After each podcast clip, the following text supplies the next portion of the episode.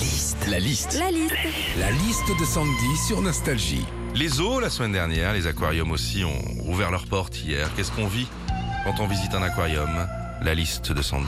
Quand on visite un aquarium, déjà, il y a des poissons qu'on connaît, qu'on a déjà vus et dont on est, on est persuadé de connaître le nom, alors que pas du tout. Exemple avec le poisson clown. hein. Personne l'appelle comme ça. Non, quand on voit un, tu dis Oh, regarde, il y a un Nemo.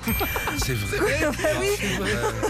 Quand on visite aquarium aussi, il y a souvent des grands bassins où on peut caresser des poissons. Exemple à Nausicaa, dans le nord, hein, bah, il y a un bassin où on peut carrément caresser des raies. Même chose au Cap d'Agde et en plus là-bas, elles sont pas farouches. hein. Quand on visite un aquarium aussi, il y a des poissons qu'on connaît peu, voire pas du tout. Et tu vois, moi, la dernière fois que j'ai visité un aquarium, bah, j'ai vu à quoi ressemblait un thon. Et j'ai été hyper impressionnée hein, parce que ça n'a pas du tout la même tête que dans une salade de pâtes. Enfin, quand on visite. C'est nul